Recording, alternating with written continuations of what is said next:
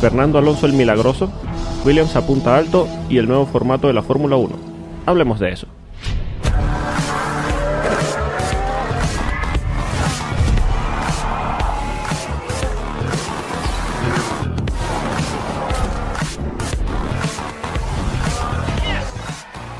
Bienvenidos a un nuevo episodio de Efecto Coanda. Estamos en el episodio número 85, episodio 4 de la tercera temporada. Y como siempre, nos acompañan los sospechosos de siempre, Alex Reyes y Rubén Carballo. Señores, ¿qué tal? Muy bien, Alex, un placer oírte de nuevo. Me, me imagino que no había entradas para Imola, ¿no? Y por eso tiene que volver. Sí, no, no, no había, no había. No había o no quedaban. Lo siento. No vas a poder ver a Binotto. Lástima.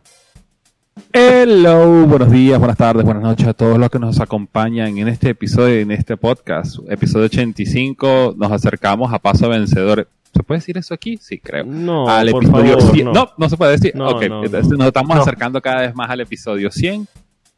Y, damas y caballeros, es Rewe. Sí. sí, Ragüe Seca, hay que decirle a, a- Es que e- ese post tenía que salir de Ferrari, no podía salir de nadie más. Tenía que ser Ferrari.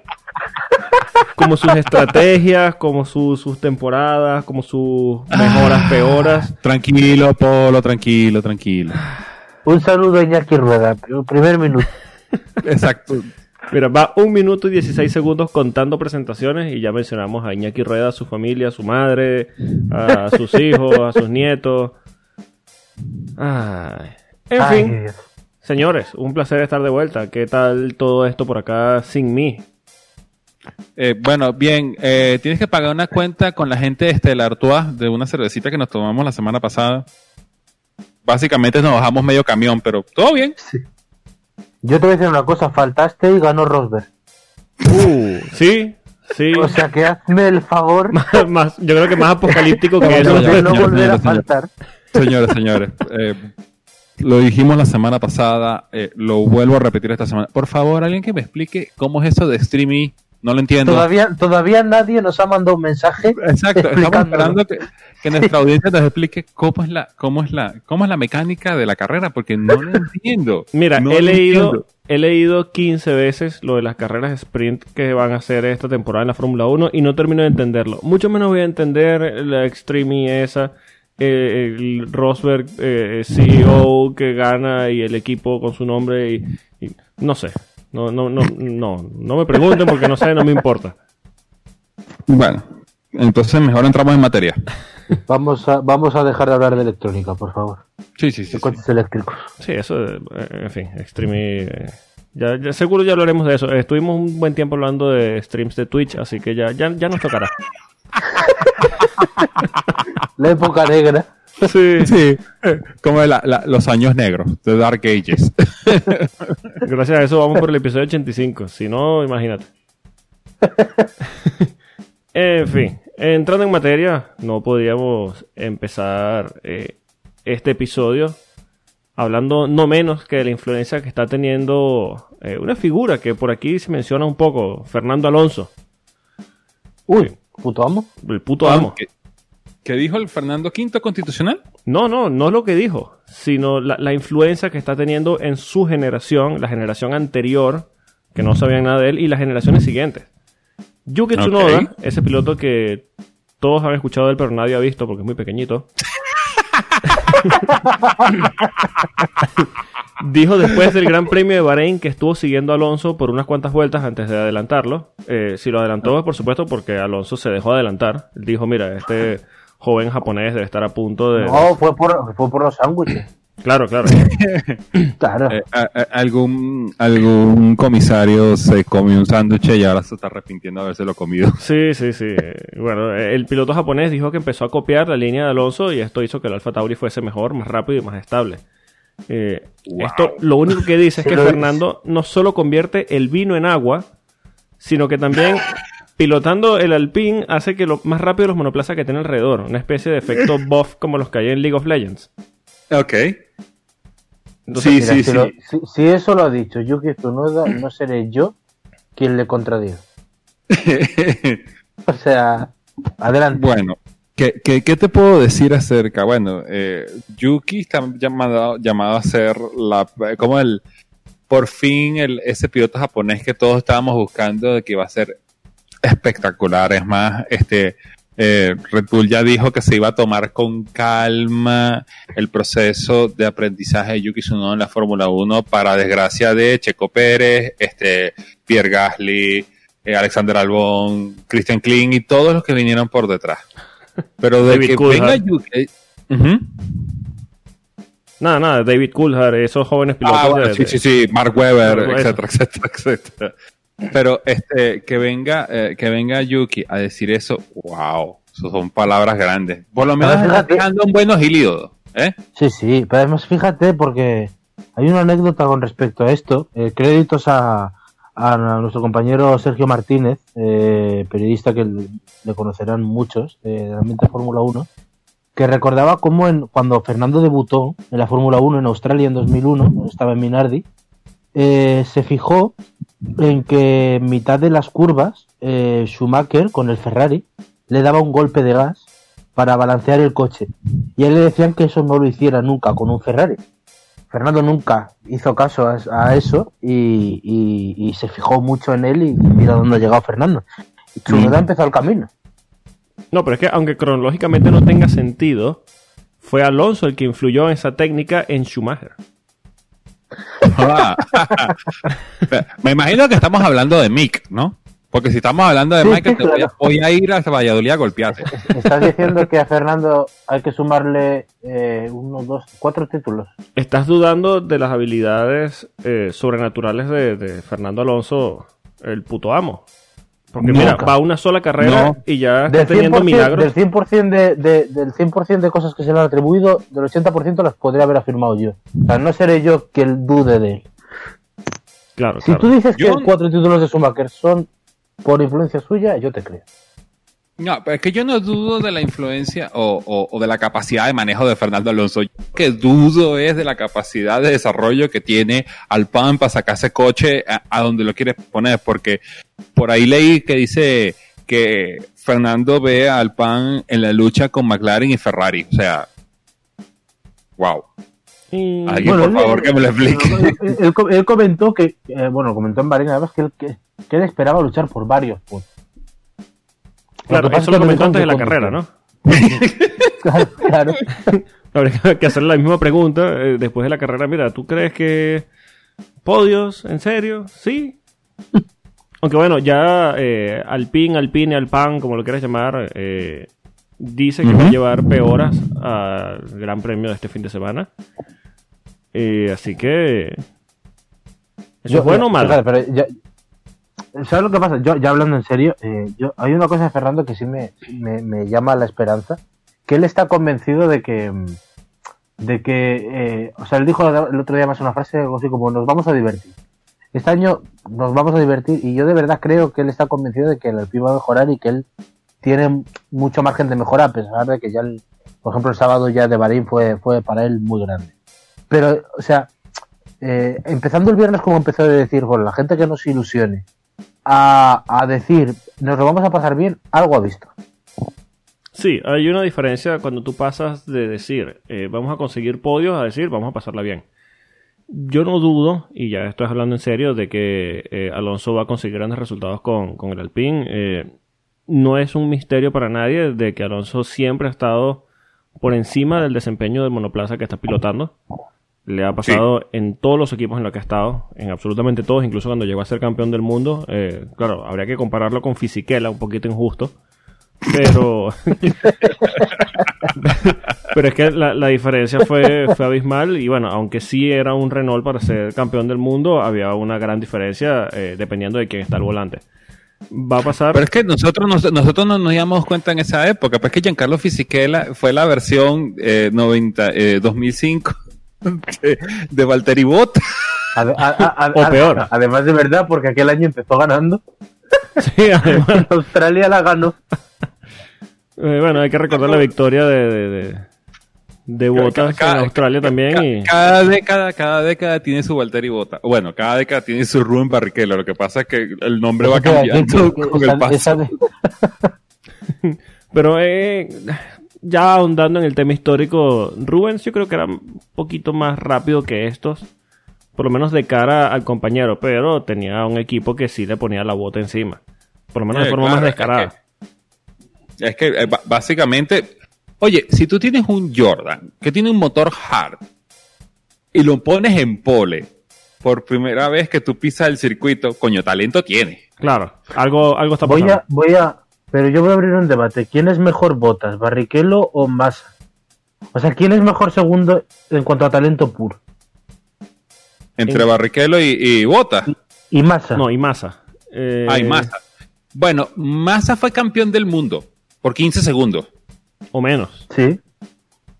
Y Barrichello no fue campeón del, eh, Barrichello no fue campeón del mundo ni, ni, ni, ni de lejos. Bueno, es que también hay, hay dos cosas. Barrichello las tocó comérselas todas moradas, porque, coño, teniendo Schumacher al lado, estabas, estabas listo. Barrique, eh, Massa sí tenía un poquito más de libertad en ese aspecto. Bueno, ya Schumacher había salido, estaba Raikkonen, etcétera, etcétera, etcétera. Pero, pero coño, eh, eh, Massa me parecía un talento más en estado puro. Barrichello me parece más como un talento que te añejó con el tiempo. Y más, te lo puedo decir, el día de hoy, dónde está Felipe Massa y dónde está Rubén Barrichello. Sí, sí, yo creo que, que opino mm, parecido también. Creo que Massa tiene un poco más de, de talento natural. Y creo que Barrichello muchas veces fue su propia piedra de, de tranca para terminar de, de explotar como piloto realmente influyente en la historia de la Fórmula 1, más allá de ser recordado como compañero de, de Schumacher y poco más. Eh, Sí, sí. Massa sí supo dar ese paso adelante y luchar un campeonato que, aunque sí, muchísimos años en la Fórmula 1 y solo luchó un campeonato con eh, un monoplaza realmente, no sé, no quiero decir dominante, pero bastante rápido para ganar un título. Eh, pero mm, sí, eh, es eso. Creo que, que Barrichello no tuvo esa explosión que, que sí tuvo Massa, aunque en un momento muy puntual, pero por lo menos la tuvo. Barrichello nunca, nunca la tuvo. Sí, bueno, eh, ahí es donde están las diferencias. Pues, y aún así, eh, hoy en día Rubén sigue estando activo, está corriendo en el, Sí. en el el TC2000 Dakar. argentino. ¿Ah, sí? Sí, ¿Cambió sí? Uh, Bueno, está, está, está ahí entre, entre el pasillo entre Argentina y Brasil. Y, cuidándole, Brasil todavía. exacto, y cuidándole la carrera a, los- a los hijos. Lo que me encanta es que empezamos hablando de, de Fernando Alonso, ya estamos hablando de Barrichello, de las carreras en Argentina, de quién le cuida a los hijos a quién. Bueno, para que veas, eh, como eso siempre es lo que sucede en un paseo con, con efecto Cuanda. Tú dices que vas para allá, pero tú no sabes cómo vas a llegar. Exacto, yo creo que por eso eh, no, no se escucha, ¿no? Porque sabes, sabes lo que vas a empezar a escuchar, pero no sabes lo que vas a terminar de escuchar. Exacto. Exacto. Pero bueno, volviendo a, a estos milagros de, de Alonso, habrá que hacer una Biblia ya. eh. Podemos esperar más milagros de este estilo durante la temporada. Que- Del Que estilo de no te Yuki digan los gatos. No, es que seguramente este libreto me lo pasó él. Yo, de hecho, no sé dónde salió. Te vas a encontrar en tu casa esta mañana. Sí, sí, estaba sobre mi almohada. Y yo, coño, ¿qué hace esto aquí? No, Pero es es verdad que, que lo de Bahrein probablemente, bueno, probablemente, seguramente fue lo- el primero de muchos. Porque sí, yo- podemos salir a milagrito por fin de semana. sí, Sí, ah, yo, yo, hay- yo pienso de que sí, de que de repente Alpan tiene un producto que, que, que puede llevar a Fernando a sacar podio, pero y nadie le queda de, de, de o sea, en el aspecto de que ah, para nadie es secreto de que Fernando siempre termina sobremanejando el coche que le dan y lo termina sacando hasta el último jugo. Así que si él dice que son nueve, bueno, yo le compro cinco. Sí. Y Yo de hecho llega, y- llega a un circuito propicio para hacer cosas grandes donde ya las ha hecho y que como se ponga tonto no le adelantan, pero vamos. O sea, como salga bien Fernando el domingo, cuidado. sí, ya, Sí, de por bueno, Porque aquí sí, sí que no hay... Aquí no hay opción. ya de por sí Imola es un, un circuito bastante incómodo para adelantar. Hay que preguntarle a Schumacher en 2006 y, y en 2005. Es que además el resto de pilotos solo ha corrido una vez más que él. Eso, sí, exacto. Entonces, eh, ya con estos monoplazas que miden unos 17 metros de ancho por 34 de, de, de largo, más difícil aún se va a hacer. Eh, además, teniendo este lo- los trucos que, que, que se sabe de sobra, una buena clasificación le puede dar un gran resultado. Sí. Sí, sí, por supuesto. Lo que pasa es que, bueno, Fernando suelta esto cuando eh, 2021 está considerada como la pelea más intensa a nivel del midfield. Están hablando de casi, ¿qué? ¿Cinco coches? ¿Cinco equipos? ¿Diez coches? Sí, sí. También hay que decir que Fernando es un experto en esto de la venta de humo y en el manejo de los medios, así que Ah, pero es que tuvo un buen papá. ah. Claro. Como la, la flava. sí, exacto. ¿Quién, quién mejor que Flavio Briatore para...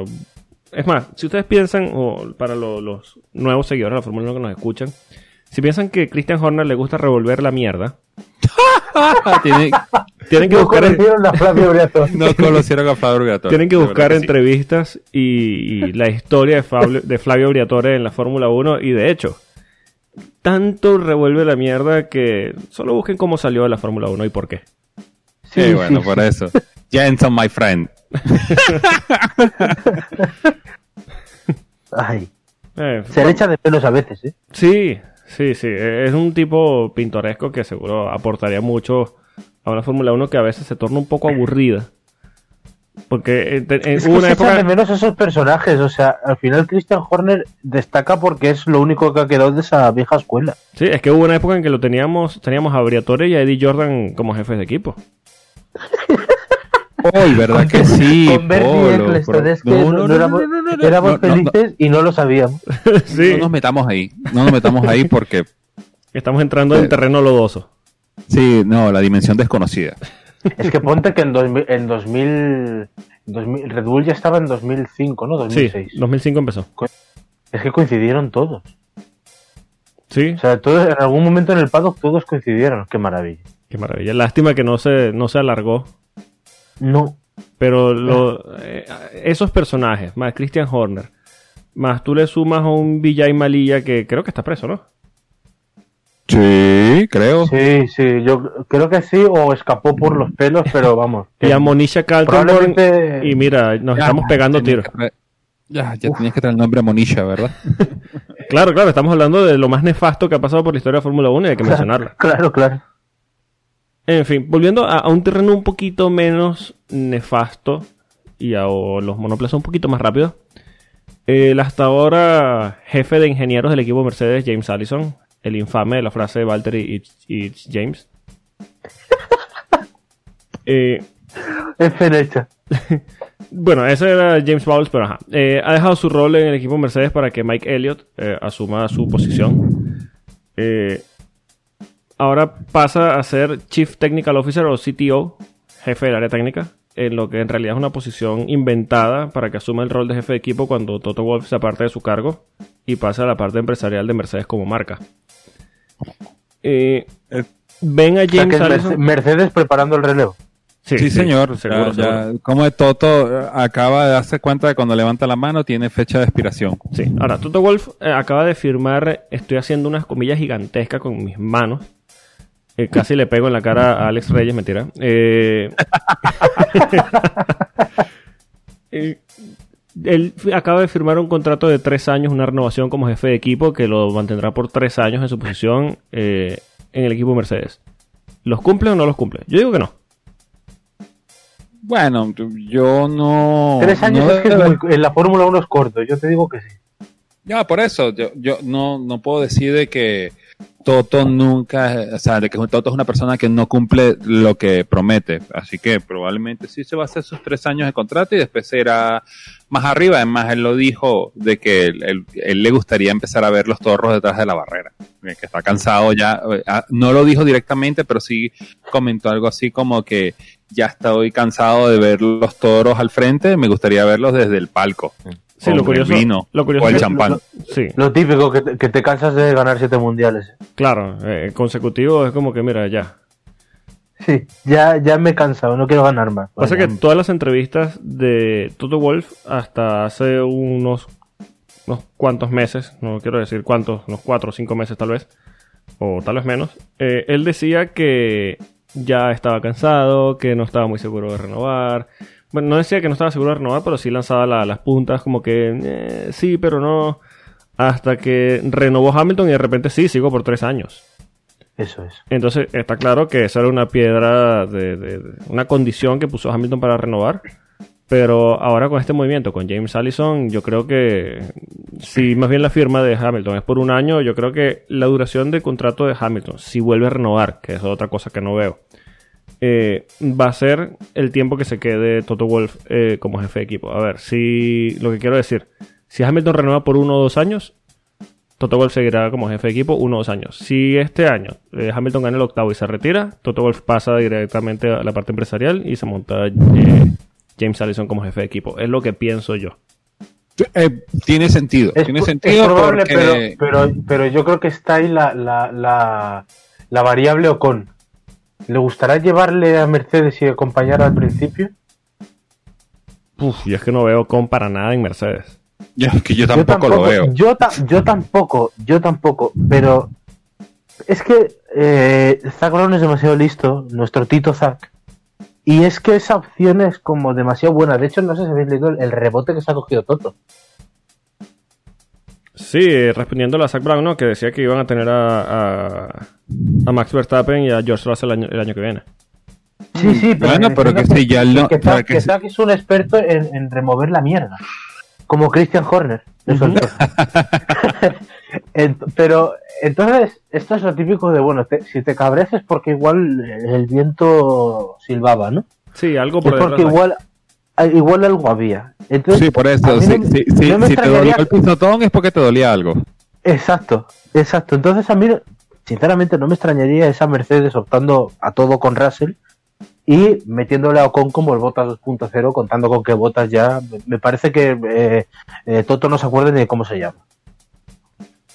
Sí, yo creo que. eh, a ver, no es un misterio para nadie que Mercedes tiene un muy, una, buen- una muy buena imagen perdón, de, de George Russell y que piensan que tal vez sea el piloto que pueda liderar el equipo en un futuro. Eso que dice eh, Zach Brown de ponerlo en el mismo equipo de Max Verstappen, no lo veo, porque es que son dos pilotos que van al cuello, son dos pilotos que pintan a ser líderes de equipo.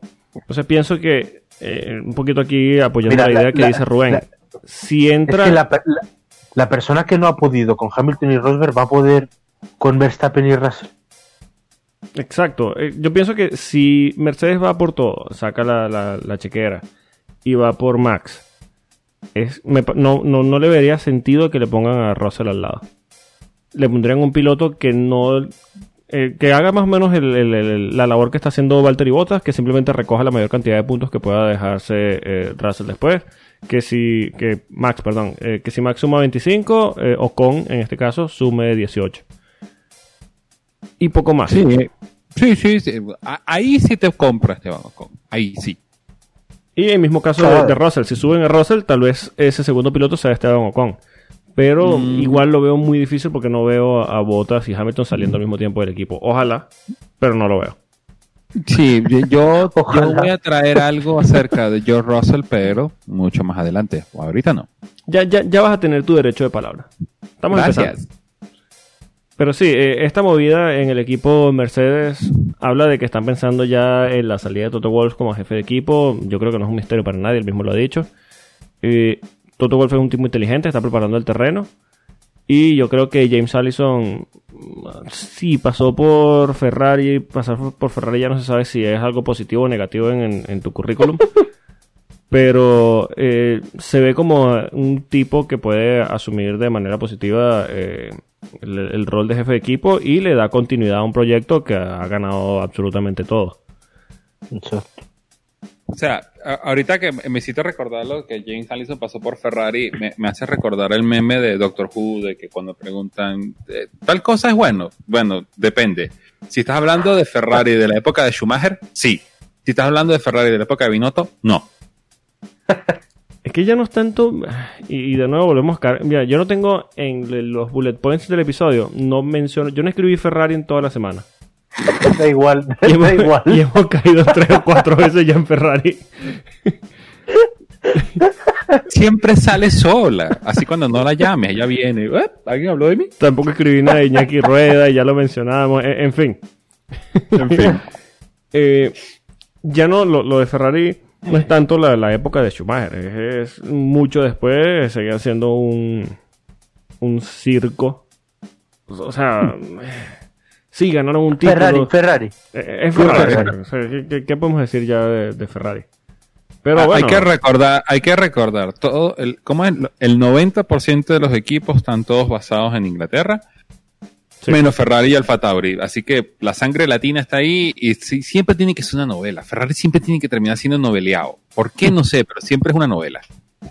sí, y, bueno, eh, ¿qué, qué podemos decir aquí que no hemos hablado ya de, de Ferrari? Exacto.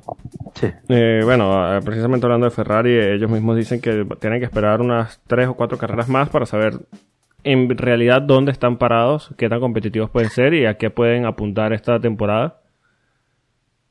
Eh, mm, Cualquier cosa que sea por reciba de P5 es un éxito para Yo- Binotto. Yo creo que están abriendo el paraguas para que la gente no les pegue desde ya. Sí, por, por si acaso Bahrein fue un espejismo y no venga. Porque ya después llega Imola y están P11, P14 y es como, eh, bueno, nosotros avisamos.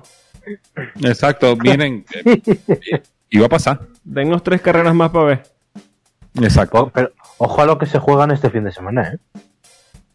Bueno, en teoría es Gran Premio de casa. En teoría. Claro, en teoría. Va A, a- a- a demostrar el gran premio de casa Ferrari para demostrar de que Alfa Tauri es el mejor equipo italiano.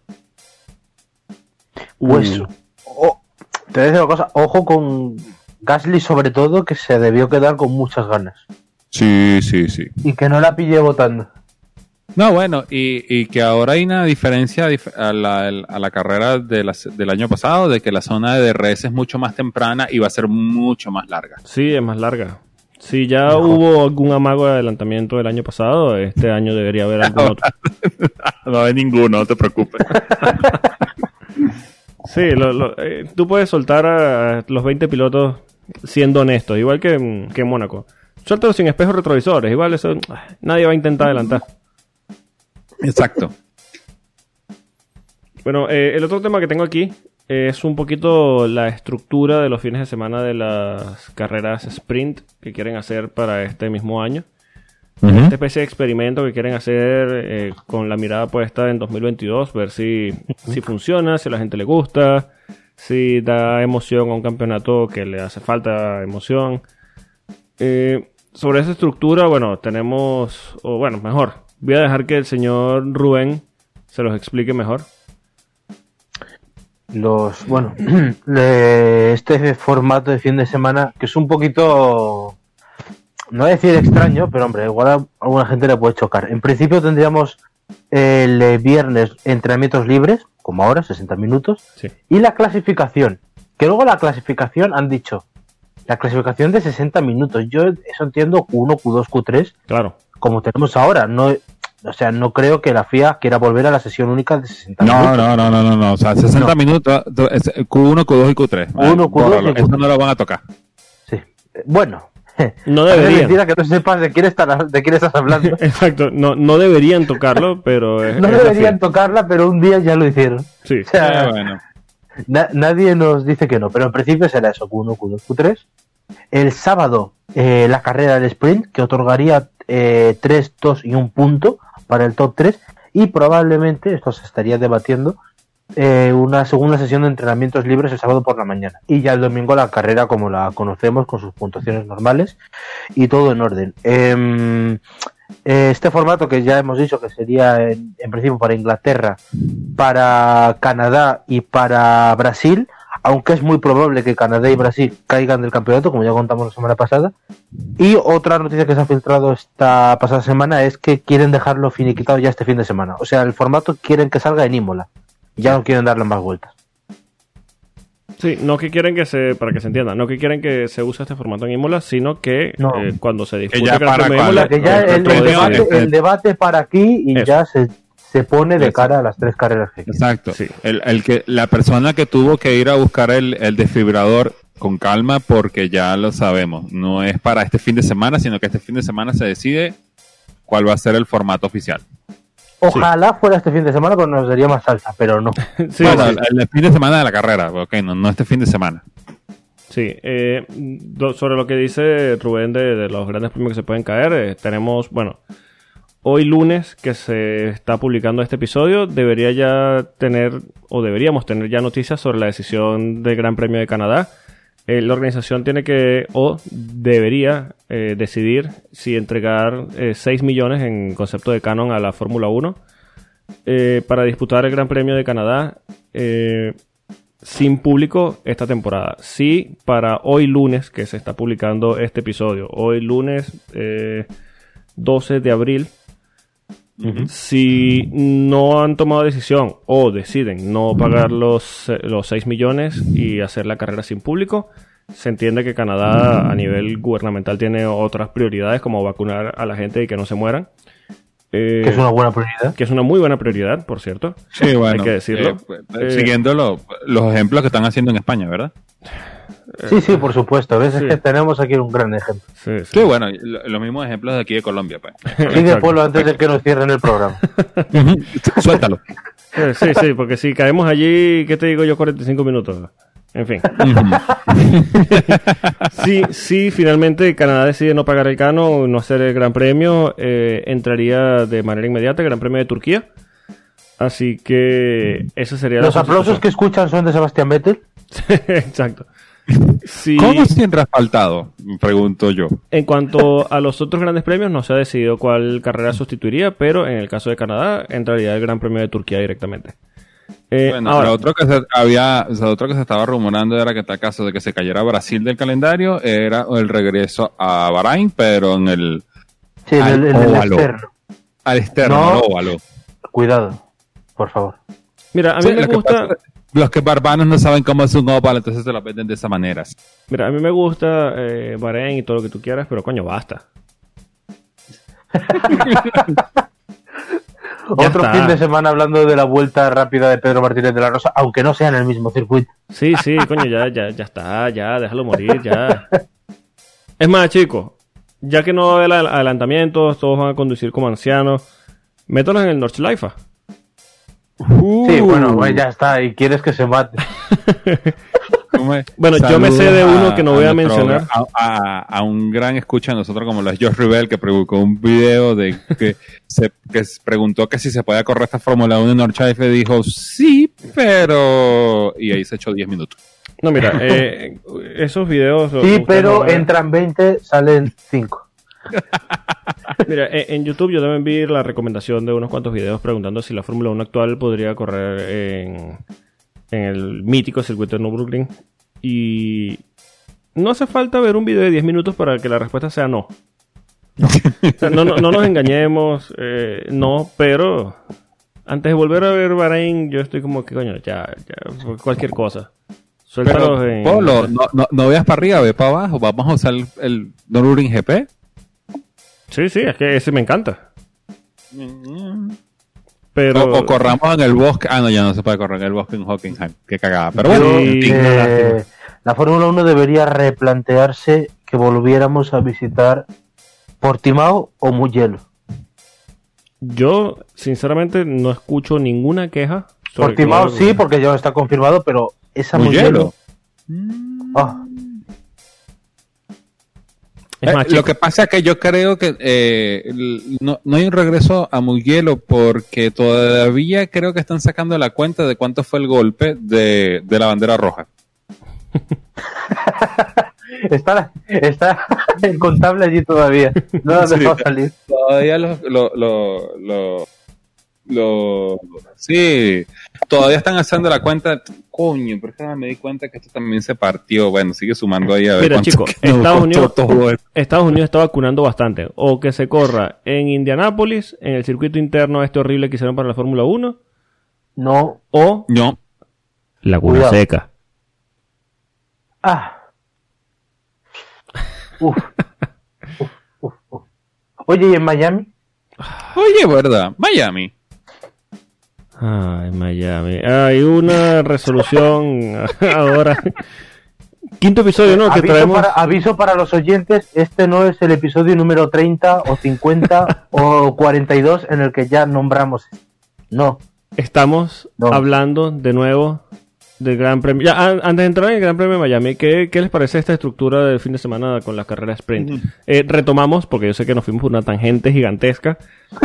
Los días viernes, libres de 60 minutos y quali de 60 minutos. Los sábados, carrera sprint y domingo carrera. Yo te voy a decir, a mí me parece correcto.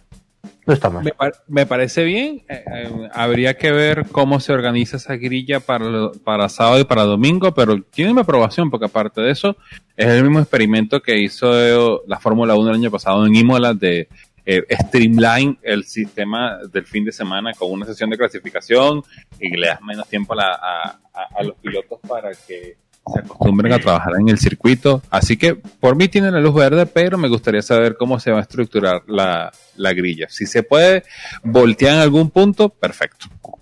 Sí, eh, yo Bueno, creo que... lo- lo- Y el perdón, sistema de las parrillas, por lo que hemos sabido, la, bueno, la, la clasificación del viernes definiría la del sábado y la del sábado definiría la del domingo, pero no habría no habría cambios. O sea, no habría, no habría inver- inversiones extrañas. De 20 pasa al 1. Nah, tienen que seguir, que seguir el ejemplo que la Fórmula 2 dio. Pero bueno, eso para Sí, otro día. Yo creo que queda bastante claro y a ver, yo entiendo que hay muchos menos ojos viendo la Fórmula 2 y tal, pero a mí los fines de semana de la Fórmula 2, los formatos y en sí las carreras al final me parecen mucho más interesantes que la gran mayoría de carreras de la Fórmula 1. Es que lo discutimos la semana pasada, Polo. Lástima Sí. que no estuviste. Sí, pero sí. que te- te- el Fórmula 1, cuando tú dices, bueno, que van a correr, tú dices, por ejemplo, Fórmula 1 aquí en, en Imola, que tú dices, "Eh, sabes que no va a pasar, pero tú sabes que el, el, el Fórmula 2 va a ser un mierdero. Sorry. Sí, sí, ¿Sabes, tal cual. sabes- sabes lo que pasa? Que este formato está bien en una parrilla en la que de 20 y pico coches pueden ganar 17 o 18. Ah, bueno, es Claro, verdad también. Claro. Es que, claro, si tú pones a un, yo qué sé, a un Campos que tiene la suerte, lo pones delante, pues aunque le cueste, va a tener más opciones de ganar que un Haas. Eh, ahora, eh, el problema de esto es que co- como la, la Fórmula 1 en parte sigue encerrada en ese, en, en ese miedo a lo nuevo. Entonces, claro, le hablas de, le hablas de para invertida y ya siempre te salen con el mismo, con, con el mismo argumento, es como un loro. Es que esto es la Fórmula 1, aquí no se hacen las cosas así. Igual ese es el problema de la crisis que tiene la Fórmula 1, que se siguen haciendo las cosas de aquella manera. Claro, pero es que si, si nos apegamos al argumento de esto es la Fórmula 1 y aquí las cosas se siguen haciendo así, vamos a correr sin cinturones de seguridad, vamos a... Porque Claro. eh, en los años Hagamos 60... un throwback a los 50 y ya está. Sí, en los años 60 era más seguro correr sin cinturones de seguridad porque si tenías un accidente era mejor para ti salir despedido de- del coche que quedarte en el amasijo de metal. Si le tenemos miedo al cambio, vamos a volver a eso, que tengamos dos muertos por fines de semana y ya, qué maravilla, ¿no? Me parece un poco dinosaurio estos argumentos y hay que dejar de escuchar estas voces que le tienen miedo al cambio. De hecho, eh, Liberty trajo muchos cambios a los que se negó Bernie Eccleston y yo creo que ha sumado muchísimo a lo que es la Fórmula 1 hoy en día, tanto a nivel comunicacional como a nivel de, de evento como tal, de fin de semana, de, de lo que significa actualmente la, la Fórmula 1 como deporte con respecto a hace unos años cuando estaba bajo el mando de, de Bernie Eccleston. Creo que ha mejorado muchísimo, creo. Sí, sí, muchísimo. Sí, sí, sí, sí. Muchísimo, pero, Muchísimo. mu- muchísimo, pero, o sea, y damos gracias por todo lo que ha mejorado, pero es lo que decimos, al final eh, hay que desprenderse de eso de, bueno, de esto es la Fórmula 1, las cosas se hacen así, ya casi, y aunque ya no sea por televisión, ya lo dicen como, bueno, es que tenemos que diferenciarnos del resto. Sí.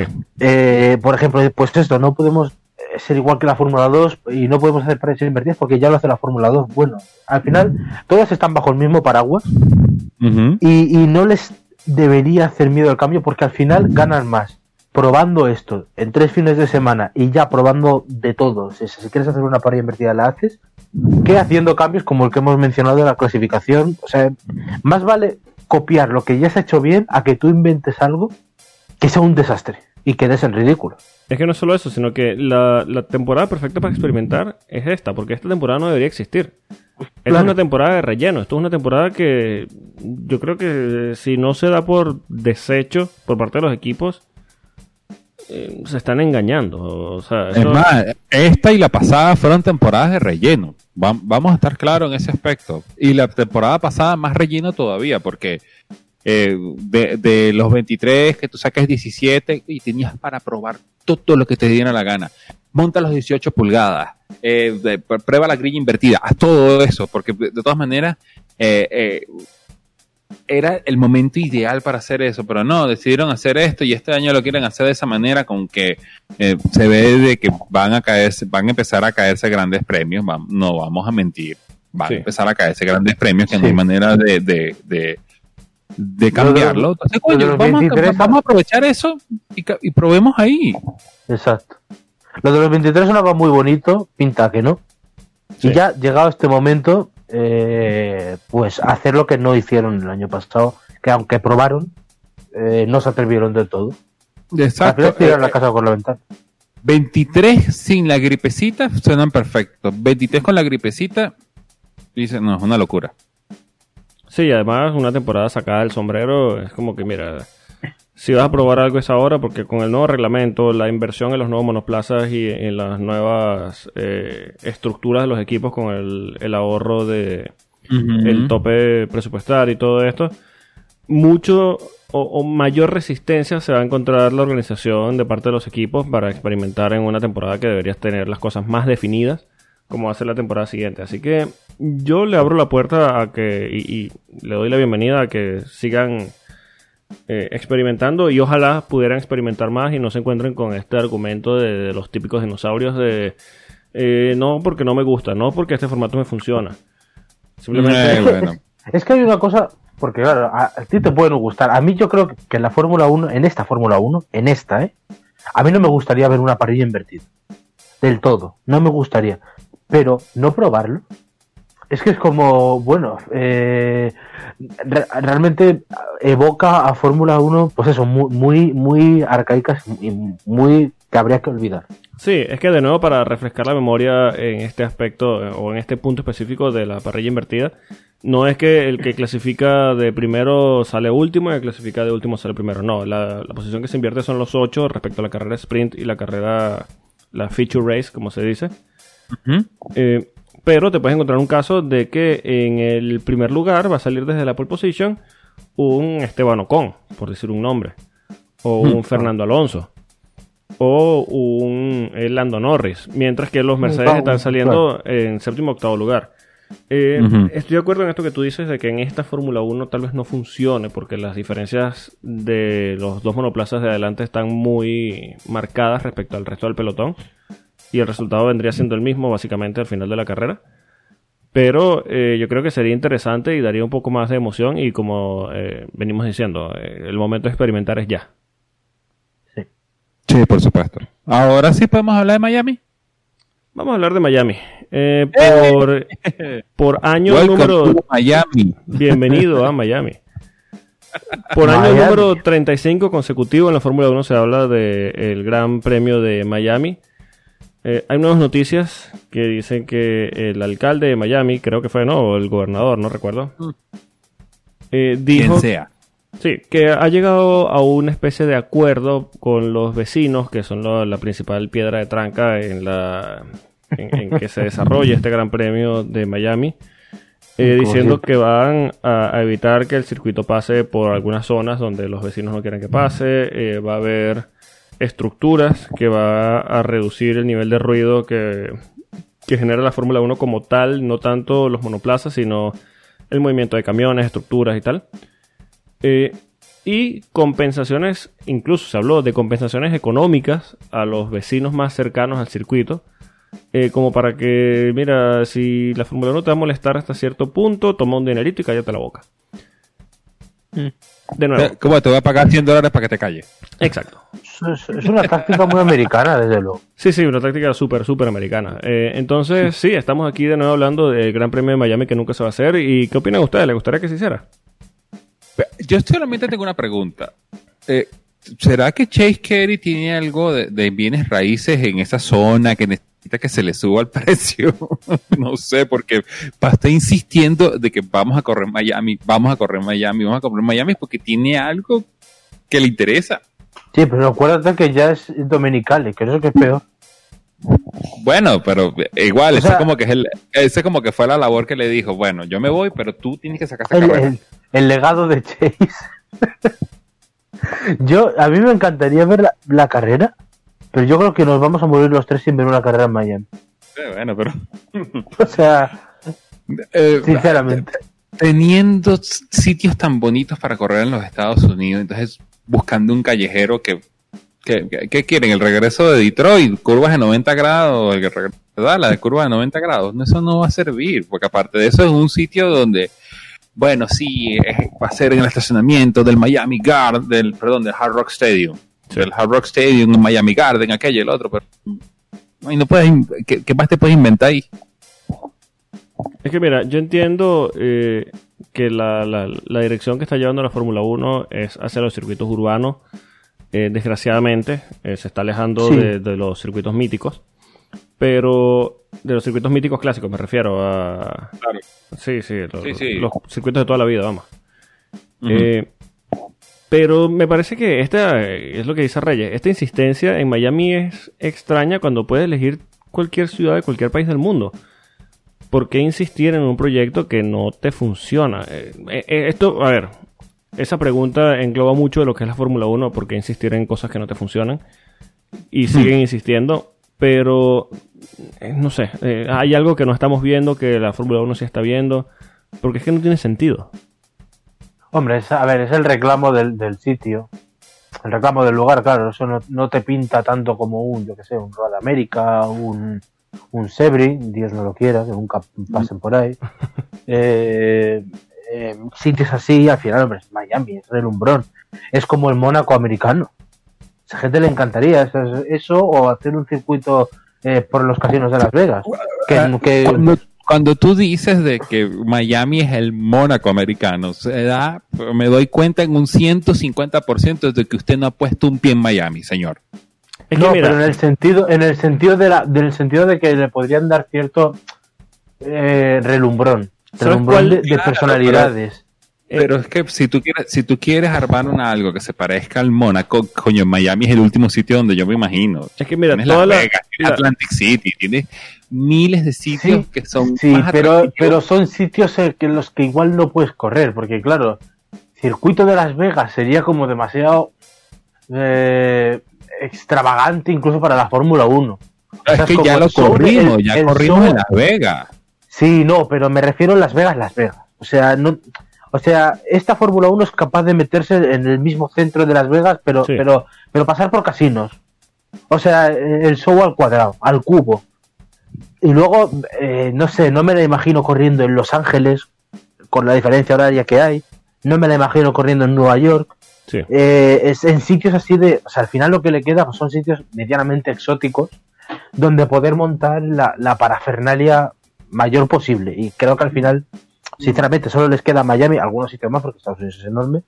Pero, Sí, sí. pero al final, una Florida. Es que Florida es como, demasi- es como demasiado goloso. Es que mira, Es un eh, caramelo ¿sabes, sabes, Que hay que romper, pero, pero es verdad que con tanta traba. ¿sabes a qué me Sí. recuerda a mí toda esta insistencia con Miami, el sitio donde quieren correr y la supuesta estructura que quieren armar alrededor de este, no sé, imposible de hacer Gran Premio de Miami? Por Imperial. No, me recuerda mucho al Gran Premio de Europa en el circuito de Valencia. Y ya sabemos cómo terminó todo. Es que, es que ese es, ese es el recuerdo de la historia de qué es lo que haces si tú haces un gran premio así a trompicones. Porque básicamente, eh, con muchos bombos y platillos armaron de sí, sí, vamos a correr en las calles de Valencia, que esto, que aquello, que lo otro. Es que yo recuerdo ese circuito urbano, de nuevo estoy haciendo las comillas gigantes, de Valencia. Ur- urbanísimo. Y mira, a- hay que decir las cosas como son. Eh, tú puedes decir, mira, sí, el circuito tenía una o dos cosas buenas, pero es que eso era un desastre y era un asco. Sí, sí. Y te, te lo dice ya lo que es hoy en día el circuito. Es algo que entre eventos se robaban cosas, el- se robaban cableado del circuito. Entonces, eh, no sé, yo, yo no quiero decir que va a pasar lo mismo en Miami, pero veo muchas similitudes en el tema de organización y de querer hacer todo, como dice Reyes, a trompicones. Y no, no lo veo o Es no me gusta lo que estoy viendo. ¿Sabes lo que pasa? Son circuitos, los dos, es que es un muy buen ejemplo. Son circuitos para que eh, en la vuelta de formación tú enseñes las gradas llenas, un sol tremendo y sobre todo una piscina con muchas chicas. Eso es, esa es la imagen perfecta, pero luego todo lo que hay alrededor no se muestra. Y bueno, ya para dejar un poco de lado el tema de, de este gran premio de, de Miami que nunca se va a hacer, el señor Reyes pidió eh, turno de, El, de- pidió el- el derecho de palabra. derecho de palabra para hablar de, de Williams. Reyes, Sí, señor. eh, la puerta está abierta, adelante. Vengo a hablar de un nombre que el día de hoy parece olvidado por muchos, de verdad que sí, Williams. Entristecimos mucho cuando el tío Frank decidió que era hora de dar un paso al lado. Y nos alegramos, en parte, cuando Dorlington Capital anunció que continuaba el proyecto que al tío Frank le había costado un mundo construir y que Claire, con sus subidas y bajadas, lo llevó a puerto seguro. En este podcast discutimos acerca de lo que significaba la llegada de Dorlington y cuál sería su impacto en la Fórmula 1 de 2021 hacia adelante. Eso es historia de ayer. Ahora vengo a exponer dos cosas que van en un mismo destino. William a partir del año 2022 y con el paso del tiempo se puede convertir en una fuerza como en los viejos tiempos. Además, puede precipitar la entrada de un jugador nuevo en el futuro. Vamos por parte. Personalmente vi con mucho regocijo que una de las primeras medidas que tomó Dorlington fue rectificar a Simon Roberts como team principal del equipo. Más adelante decidieron agregar un nombre que tiene un peso dentro del motorsport, Josh Capito, para que fuera su CEO. Para quienes el nombre le medio suena, Josh Capito estuvo a cargo temporalmente de esa McLaren sin rumbo de mediados de la década del 2010, cuando estábamos en plena salida de Ron Dennis y de la llegada de Zach Brown. Obviamente, Capito una estructura que no estaba completa fracasó y tuvo que dar un paso al costado para que finalmente llegara Andrea Seidel a tomar las riendas del equipo de Walking. Fuera de este blip, en la Fórmula 1, Josh Capito estuvo detrás de ese proyecto de Volkswagen que rigió con mano de hierro el Mundial de Rally, cuando consiguieron cuatro mundiales de piloto con Sebastián Ogier y tres como constructores. Rojeando la, la carrera de Bahrain, porque obviamente tres fines de semana sin carrera uno lo que termina viendo lo más cercano que hay. Me tropecé con un nombre que retumbó mucho en mi cabeza hasta que decidí buscarlo para confirmar lo que me esperaba. El pasado 23 de marzo, horas antes de que la Fórmula 1 pusiera en marcha su temporada, Capito y Williams anunciaban la llegada de François Xavier de Masson como su nuevo director técnico, un puesto que se encontraba vacante desde la salida de Paddy Lowe en 2019. El papel de, de Mason en Williams será importante ya que ante él responderán todo lo relacionado con el desarrollo del chasis, desde el director de diseño pasando por los jefes de ingeniería hasta el director de performance de vehículos deberán responder ante él. Capito decidió por la presencia de Mason en este puesto clave principalmente porque tienen pasado juntos. El francés estuvo a cargo del departamento técnico de Volkswagen Motorsport, además de ser el responsable de la creación del Polo R WRC con el que ganaron todo. Una vez que Volkswagen se retiró del Mundial de Rallys, de Mason estuvo involucrado en el proyecto del Volkswagen IDR, creado para mostrar la línea de coches eléctricos de la marca y lograr récords en la subida al Pikes Peak. En solo seis meses y solo usando herramientas de simulación, François Xavier lo logró. Al final, el IDR se quedó no solamente con el récord con la subida más rápida al Pikes Peak con un coche de su clase, o un coche eléctrico, sino que es el coche más rápido en hacer la subida, destrozando un récord que estaba en las manos de Sebastián Loeb y el Frankenstein conocido como el Peugeot 208 T16, cuando se convirtió en el primer coche en bajar de los 8 minutos para subir los 20 kilómetros que su- representan el Pikes Peak. Y adicionalmente, sin querer, el IDR es el coche eléctrico más rápido en darle la vuelta al Nordschleife de Nürburgring. Cosas, ¿no? Eh, Capito está claro acerca de los retos que se le presentan. Señaló que no existe una solución mágica o bala de plata para resolver los problemas que se han presentado con la actual versión del chasis y que no hay mayor interés en invertir recursos en el desarrollo del FW43B porque tal esfuerzo no será ni relevante para el concepto ni para el desarrollo del coche del año que viene. William quiere enfocarse en las nuevas reglas técnicas porque la actual monoplaza tiene muchos problemas. Recordemos que el equipo viene de dos años un director técnico y la inversión que ha realizado Dorlington de ningún modo es para intentar resolver esas dificultades. Según su perspectiva y cómo lo están realizando tanto la Hastasi como Alfa Romeo, esta temporada es de transición y que no tiene sentido buscar con desespero soluciones que puedan comprometer el proyecto el año que viene. Con una Fórmula 1 donde transformamos eh, donde transformaremos el concepto de la aerodinámica como piedra angular. Capito confía con- plenamente en lo que pueda traer de Mason a la mesa de William. Josh comenta acerca de una idea muy simple a nivel de aerodinámica aplicada a un coche WRC. Si tú tienes un coche preparado para el Rally de Finlandia, en donde debes saltar por más de 50 metros, es una prueba grande para nuestros ingenieros no hacerle caer en la nariz. Mm, tiene un cierto sentido, ¿no? Pero bueno, para redondear un poco mi idea, Darlington Capital ha empezado a mostrar sus Pocket Aces. En un rango muy parecido a lo que hizo Zach Brown y McLaren, están armando un supergrupo con lo mejor de lo mejor que se dio el proyecto de motorsport de Volkswagen cuando decidieron que las carreras no eran lo suyo. Ese día se cataliza con la presencia también de Willy Ramf dentro del paraguas de la organización. Ramf es conocido como por ser la mano derecha de mano Teasing durante la estadía de BMW usando la infraestructura de Sauer. Willy se convierte en un link dentro de esa burbuja que quieren crear tanto Capito como de Mason con el mundo real que puede representar la Fórmula 1 actual. Además de que también fue Technical Advisor de Volkswagen en su estadía en el Mundial de Rally. Capito, de Mason y RAM pueden ser las piezas claves que permitan el desarrollo óptimo del FW44 en adelante. Mis dos predicciones acerca de esto. La primera es fácil. De las tres que están en una posición delicada, será Williams la que tanqueará este año. William necesita todo el tiempo del mundo que pueda obtener en túnel de viento y en modelos SFD para que de Mason haga su magia en convertir un coche que hoy apenas se acerca a la barrera del midfield a algo mucho más competitivo a la altura de la punta del midfield.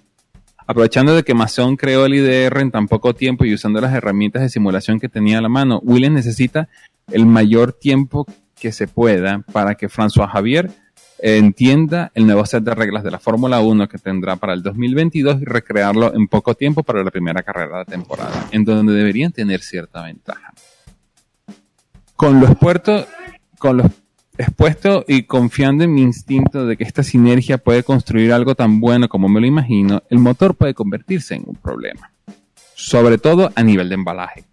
Recordemos que parte del convenio que tiene el equipo con Mercedes es ser su customer mientras le permiten una silla de George Russell mientras acomoda su paso al equipo oficial. Pero de Capito, de Mason, Ramfield y Darlington se pueden encontrar en una encrucijada más adelante. George puede pasar de ser la alternativa de puntos del equipo a ser una piedra de tranca.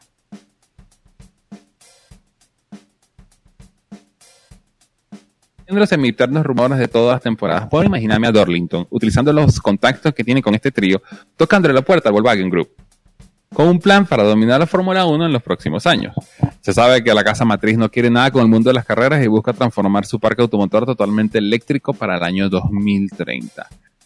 Pero sus subsidiarias sí han mostrado interés en continuar explorando la ruta de las carreras. Nombres como Audi y Porsche abandonaron sus proyectos de Fórmula E y dirán presente en la LMDH a partir del año 2023, lo que significa que todavía buscan esa ventaja que solo el Motorsport puede brindar.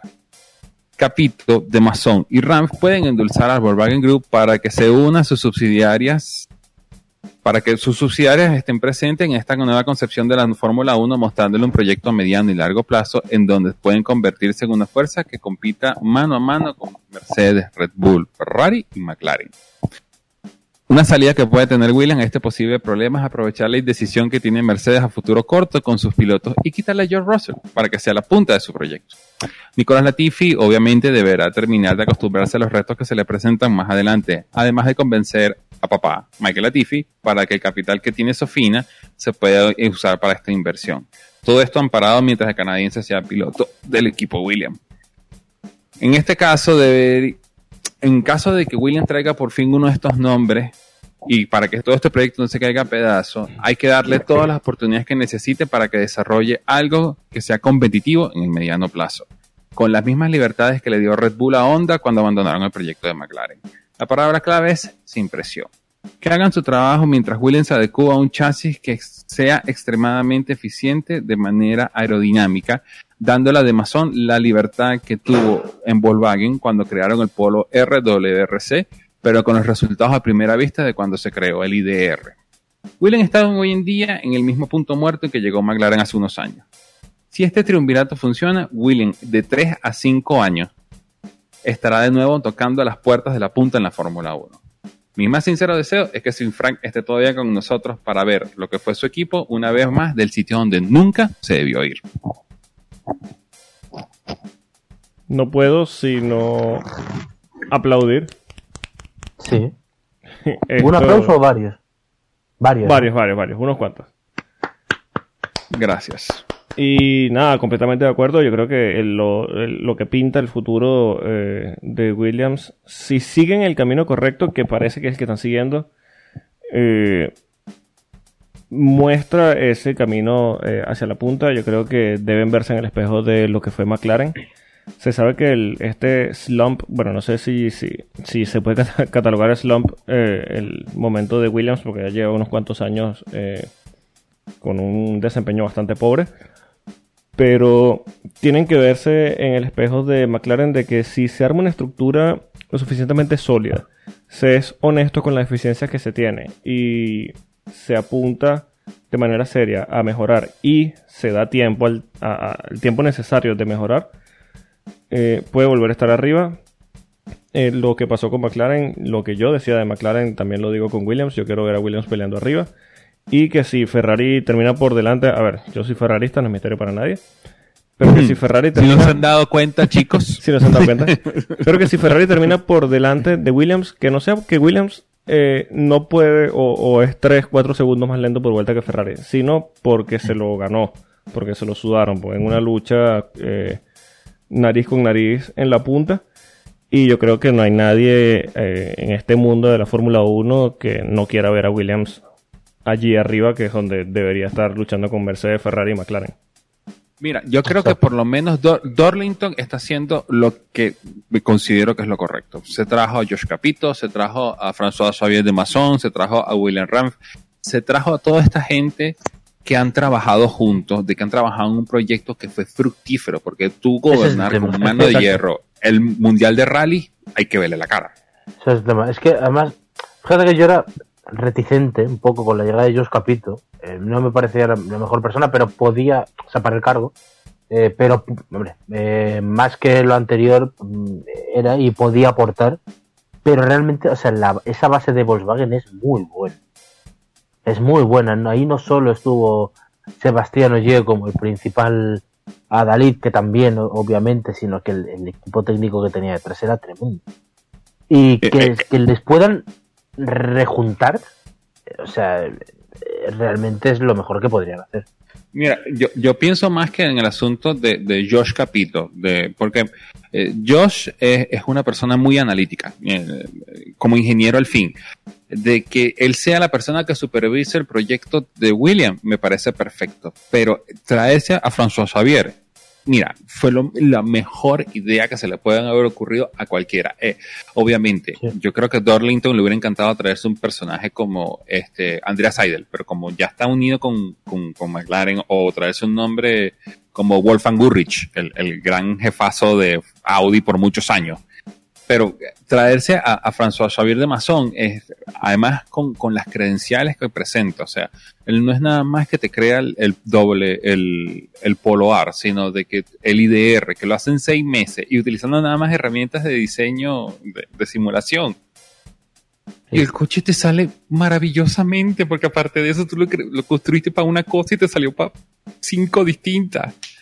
Sí. O sea, William está en un momento perfecto. Y si logran, eh, si como es? se frota la, la lámpara lo suficiente en ese aspecto y se traen algo del Volkswagen Group, que puede ser Audi, puede ser Porsche, puede ser Lamborghini, puede ser Bentley, puede ser Seat, bueno, Cupra, eh, en, en- Sí. en ese aspecto. Pero que por fin, porque todos los años se escucha de que Audi está interesada en entrar en Fórmula 1 y estuvieron muy cerca el año pasado hasta que, bueno, lo bloquearon. Eh, básicamente, eh, Ferrari eh, y Renault le hicieron un cockblock Sí. a, a ellos para que no entrara. Pero ahí están, ahí están. Si, si, si, si, si la, el río suena es porque piedras trae. Y oye, fuera perfecto. Y aparte de eso, dice, mira, hola, hola Volkswagen, yo soy Dorlington Capitán. Tú te acuerdas de ellos tres, ¿verdad? Bueno, eh, los tengo juntos trabajando ahí. ¿Será que te vienes a unir conmigo? Te doy todo el tiempo que tú necesites para que tú desarrolles algo. Y ellos deben tener algo ya. Sí, y para nadie es un misterio de que si quitas esa asquerosidad que es el MGUH de las unidades de potencia, eh, muchas grandes marcas, entre ellas algunas de, de Volkswagen, se van a interesar en entrar como motoristas. Eh, lo que tú decías de la, de la posible piedra de tranca, que es el motor Mercedes, para hacer un equipo eh, independiente nuevamente. Eh, si la Fórmula 1 apunta a simplificar el motor y quita lo que quiere quitar desde un principio, el MGUH, estoy seguro que desde Volkswagen pueden decir, mira, sí, tal vez este es el momento de que podamos montar una planta, monto- una planta motora eh, Audi o Porsche y, y motorizar el equipo Williams en la Fórmula 1. Además, Más- hay, un, hay, hay, hay otra cosa. Fíjate el, el detalle del, del, del McLaren de este año, porque todos están buscando ese, ese, como esa talla cero de, de, de Adrian Newey. Pero fíjate que todo lo que tuvo que montar por encima McLaren para que pudiera entrar el motor Mercedes. O sea, tiene la- el, el bulbo lateral, que es un filtro de aceite, no sé qué cosa. Entonces, mientras esos diseños se traten de hacer más aerodinámicos posible, oye, el, el, tú como, como customer no le puedes decir a Mercedes, mira, yo necesito un motor talla cero. Mercedes te va a decir, ja, ja, ja, ja, yo le doy el motor talla cero a ellos, a ti te doy el tallado. Claro. No, Entonces, y ya va, va a llegar un punto de que el proyecto va a decir, mira, necesito a alguien que me arme un motor a la medida. Sí. Y ahí está Mercedes, eh, perdón, Volkswagen, que quiere entrar, Audi, Porsche. Bueno, bienvenidos sean. Sí, pero Mira hay- que esto es un podcast, aunque nosotros el podcast lo agarramos de joda, pero cuando decimos cosas en serio, la- la- la- las rompemos, ¿eh? No, bueno, no, Eh, no es primera vez que damos tubazo en algo y no quiero con esto eh, venirnos arriba, ni mucho menos. Pero quien nos escucha eh, sabe que aquí no, no venimos a inventar ni nada, sino que decimos las cosas con cierta base y, y cierta cierto sentido común. Esto, esto, esto no es Drive to Survive. Exacto. No, yo sé que esto lo, lo tomamos de broma y tal, pero hay muchas cosas que, que lo decimos en serio y nada, quien nos sigue, primero agradecidos y segundo sabe que muchas veces tenemos razón. Exacto. Y bueno, eh, ya ojalá eh, esto del de Williams sea así. Eh, es Pues un sí. camino que ilusiona. Eh, parece que se están tomando las decisiones correctas por fin.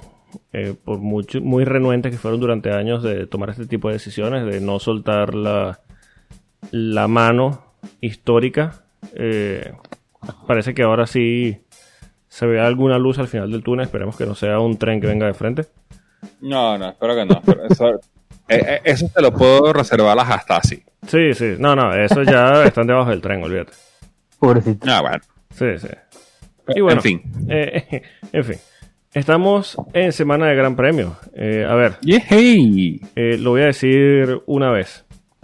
El Grande Premio Pirelli de la Mama Nostra Pizzería Boloña Firenze Emilia Romana Rompedora de Cadenas Madre de Dragones Calicia de los Dotraki del Gran Mar de Hierba Reina de los Sándalos Los Roinar y los Primeros Hombres Señora de los Siete Reinos y Protectora del Reino Princesa de Roca Dragón y Reina de Mirín Y compañía.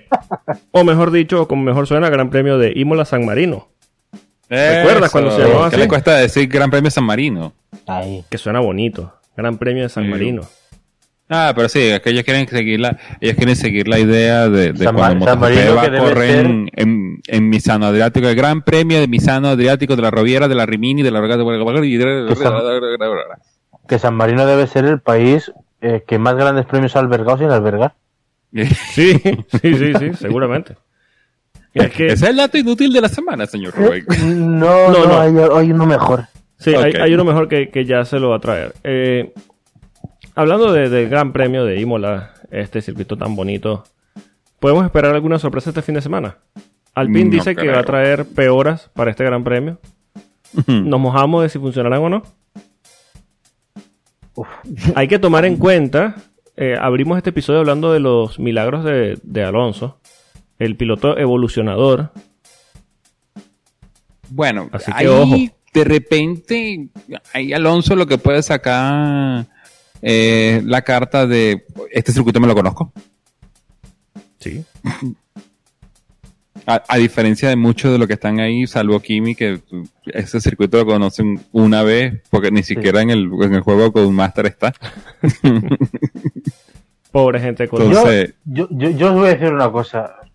Os iba a hacer la pregunta de si este fin de semana hay quinto constitucional. Eh, o sea, en las condiciones en las que está Al- Alpine, este es el circuito con mayores posibilidades de Fernando V José. Sí, sí, ahí Mira, sí. e- es más, te lo aseguro Por desde lo ya. menos para el podio. Te lo digo desde ya. No, no, no, escucha, no, pues, pero ah, vamos a ver.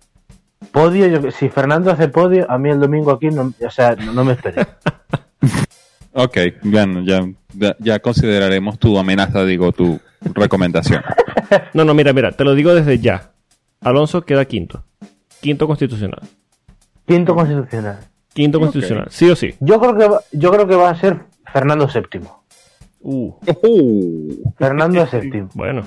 Eh, el deseado. Pero quinto me parece que va a ser que no. Pero, Va a estar pero difícil, pero bueno. eh, eh, eh, o sea, el Alpine, o sea, en vez de Fórmula Ibeco vamos a ver, yo qué sé, eh, Fórmula I- es que no sé, Fórmula NASA. Sí, sí, sí, sí, sí, seguro. Va a meter ahí en Imola eh, un, vamos, un- Seguro, es que una eh, estos, estos rakes que usan de viento en pretemporada, que los montan en los pontones, que miden No digas un esa- metro más a la no derecha, diga- un metro más a la izquierda. eh, Polo, no digas esa palabra porque tú dices rake tres veces y te- va a salir Osman Nautzer a explicarte por qué el rake de Sí, ellos. sí, sí, sí, sí. Sí, sí. Se activa, automática- se activa automáticamente el audio este. Sí, bueno, eh, la, Exclusivo. la semana pasada ya explicamos qué es lo que es el rake, así Sí, que sí, cuidado, cuidado, van dos, cuidado, no lo vuelvas a decir. Pero saben, ¿no? Esta, re- esta rejilla No, que montan rake. de cada lado. Queda uno. Alonso va a montar estas rejillas aerodinámicas que ponen de cada lado en pretemporada para que nadie adelante.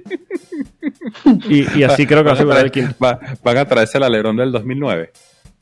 Uh, qué asco, sí. No me acordaba de eso, gracias. No había necesidad de recordar eso. Sí, sí, sí, que parecía que iban a Bueno. quitar nieve. Y bueno, eh, Red Bull se vio muy fuerte en Bahrein, incluso en partes más que Mercedes. ¿Le ponemos la ficha al azul este fin de semana? No sé, eh, yo, Yo- lo dije, yo la, sí. la- yo, yo la última semana, ya la última vez lo dije. A mí me pareció que esta carrera de Bahrain era una extensión de toda la pretemporada. Ahora la temporada es donde viene a empezar y aquí sí puede cualquier cosa un sin interrogación. Yo, eh, yo aposté por la victoria de Verstappen allí en, en, en Bahrein y si no, no lo hubieran atracado yo creo que lo, hubiera- lo habría conseguido. Y aquí hará la pole y eso significa 25.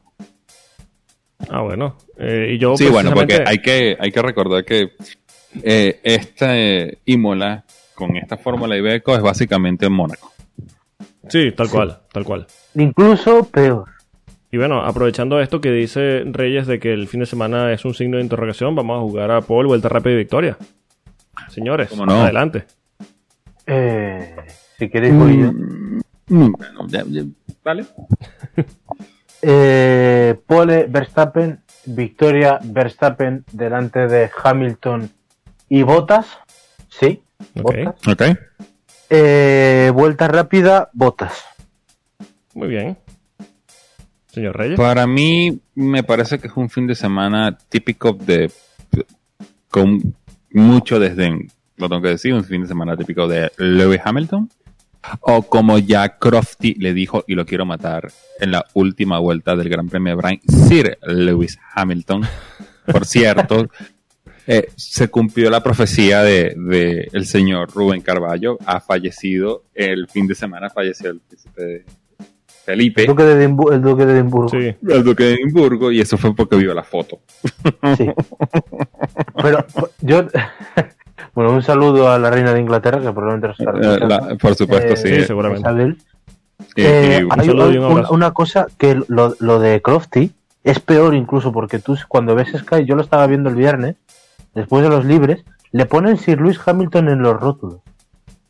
O sea, Uh, o sea, es como, pero, pero no hagáis No, esto. Ya, por Bueno, favor. si lo hacen Espera que con- se retire, después le puedes llamar Sir Lewis Hamilton si te da la gana. si lo hacen con Jackie Stewart y tal, eh, tú puedes decir. eh, Sí, hombre, pero esa gente tiene un pie cerca Claro. de morirse.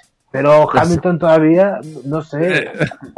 Eh, eh, mira, eh, para no es darle que más queda tan raro a, a, a- a un semirrapero que hace las cosas que hace en Instagram, llamarle ser. es que no, no, algo está mal. Sí, por favor, no. Eh, bueno, para no darle más gasolina a esto, pole de Hamilton, vuelta rápida de Hamilton, victoria de Hamilton sobre Bottas y Checo Pérez. Muy bien. Out de Verstappen. Out de Verstappen. Bueno, Y bueno, tú sabes, tú sabes, eh, Verstappen y Italia no se llevan bien. mira. Eh, voy Bueno, a- yo te voy a decir una cosa, quiero cambiar mi apuesta. Uh, primera vez. Quiero cambiar de apuesta. Sí, Verstappen, Hamilton, Checo. Ok, Verstappen, Hamilton. ok. Oh, muy bien, muy bien. Ya no, no crees en botas. Qué sorpresa. No, pero, pero, pero creo que Verstappen, o sea, que a Checo le va a costar clasificar, pero que hará algo, algo con los neumáticos y, y Ah, sí, eh, va- Checo va a ser una checada. Sí, ya, sí, ya lo vi todo. Bueno, eh, voy yo. Eh, Paul se la voy a dar a Max Verstappen. Vuelta rápida se la voy a dar a Checo Pérez. Y Mm. la victoria. ¿Sabes qué? Checo Pérez. Uh, daring, are we?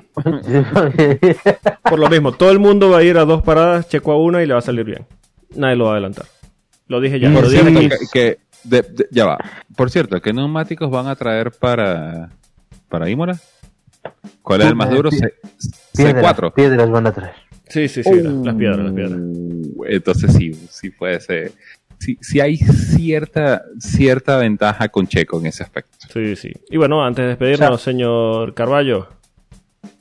El El dato inútil de la semana. El segundo Por dato inútil de la El semana. dato inútil, por supuesto. Eh, sí. Eh, el dato inútil de la semana es el siguiente. Todos conocemos a Nico Hulkenberg, nuestro Ujú. querido Hulkenberg, que vuelve a la Fórmula 1 otra vez como probador, en este caso de Aston Martin. Se ha confirmado esta semana. Eh, ha liderado 194 kilómetros en carrera. Todos sabemos con la triste cifra de cero podios. Lamentémonos, es lamentable. Se merece podios, etc. Bruce McLaren, Bruce McLaren, lideró 186 kilómetros y ganó cuatro veces. Por cierto. Eh, Bienvenido de eh, nuevo a la Fórmula 1, Nico. Nico, eh, por cierto, eh, según lo que tengo entendido, Nico Hulkenberg es piloto de pruebas de eh, Aston Martin y de Mercedes también, ¿no? Sí. Sí. O sea que eso es lo que pasa cuando se te acaba el free trial que lo abres con otra cuenta de correo. Sí, básicamente. Yo creo que el tipo es inmune. El tipo es inmune al COVID y es como que, mira, aquí ya cayeron tres pilotos la vez pasada, tuviste que suplirlos a los tres. Eh, Pero, pero Eres para tú. eso ya va- ¿Sabes lo que vamos pasa? Esto es, como usar, esto es como usar Word Office y bajar a WordPad. Pues esto es lo mismo. lo que sí digo, eh, F en el chat para Stoffel Van Doren y cualquier esperanza que tuviese de volver a la Fórmula 1. Pero, pero ya va, vam- vamos a, vamos a dejar, vamos a quitarnos las caretas, vamos a hacer una cosa. Piloto reserva oficial de la Fórmula 1 va a ser Nico Hulkenberg. Sí, ya está. Para O sea- todos los equipos. Sí. Eh, Igual que el safety car, tiene que existir esa figura. Exacto. Exacto, y- exacto, ya está. De eso de que, bueno, es que para este equipo y este equipo y para este equipo, no, no, no, no. Nico para todos y ya está. Y ya está. Porque Nico ha demostrado que, sí, que, que- que aguanta, es más duro que el COVID. Pueden seguir al señor Rubén Carballo en Twitter en arroba Rubén Piso DXT, al señor Reyes en arroba a Reyes Motors. A nosotros nos pueden seguir en arroba efecto cuando. Pueden escucharnos y suscribirse en todas las plataformas existentes y no existentes de podcast. Y bueno, señores, un placer estar de vuelta y gracias por acompañarme en un nuevo episodio de Efecto Coanda. Un placer como siempre y bueno, recordarle a, a nuestra querida audiencia cuando llevemos una hora de carrera, quiero que todos nos acordemos de las mejores carreras que hayamos visto para recordar por qué nos gusta la Fórmula 1 y no apagar la tele. Buena- buenos días, buenas tardes, buenas noches. Bueno, nada, eh, siempre un placer estar por acá. Y bueno, oficialmente la temporada empezó, veremos que eh, no sorpresas nos da Imola. Esperemos que Imola venga a callarme la boca. Y podemos hacer otra semiapuesta. ¿Cuántos metros tendrá Lord Voldemort antes que se tire un trompo? Ah, Buenas noches. Podemos apostar en segundos. ¿Cuánto fue la 47? última? 19, ¿no? eh, No, 25. 25, 25. segundos. Quiere Bueno. decir que Román Grosjean estuvo más tiempo prendido en candela que, que él en pista. Eso es correcto. Eh, bueno, a- habrá que calcular qué, qué tanto tiempo te tardas desde el último puesto de la grilla hasta Tamburelo. Eh, en fin, a, a nuestra audiencia eh, les invito a que participen con nosotros. Eh, díganos en nuestras redes sociales, en, en Twitter, arroba efecto Coanda, eh, cuál es su apuesta por la pole, vuelta rápida y victoria. Eh, Y en Instagram también. Y en Instagram también. por allá. lo comentaremos aquí en el próximo episodio y nos escuchamos la semana que viene después del Gran Premio de Imola. Adiós. Adiós.